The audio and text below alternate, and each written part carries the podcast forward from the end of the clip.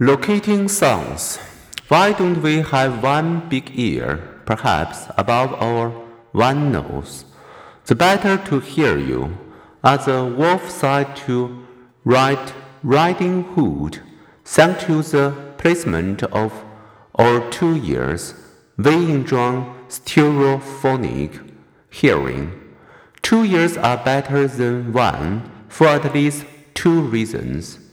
If a car to your right horns, your right ear will receive a more intense sound and it will receive the sound slightly sooner than your left ear.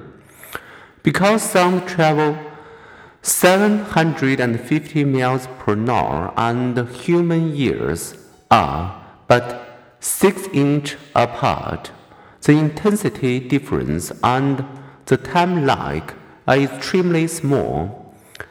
A just noticeable difference in the direction of two sound sources correspond to a time difference of just second. Lucky for us, our supersensitive auditory system can detect such minute differences. The other senses, our brain gives seeing and hearing priority in the allocation of cortical tissue, but extraordinary happening also occur within our other senses.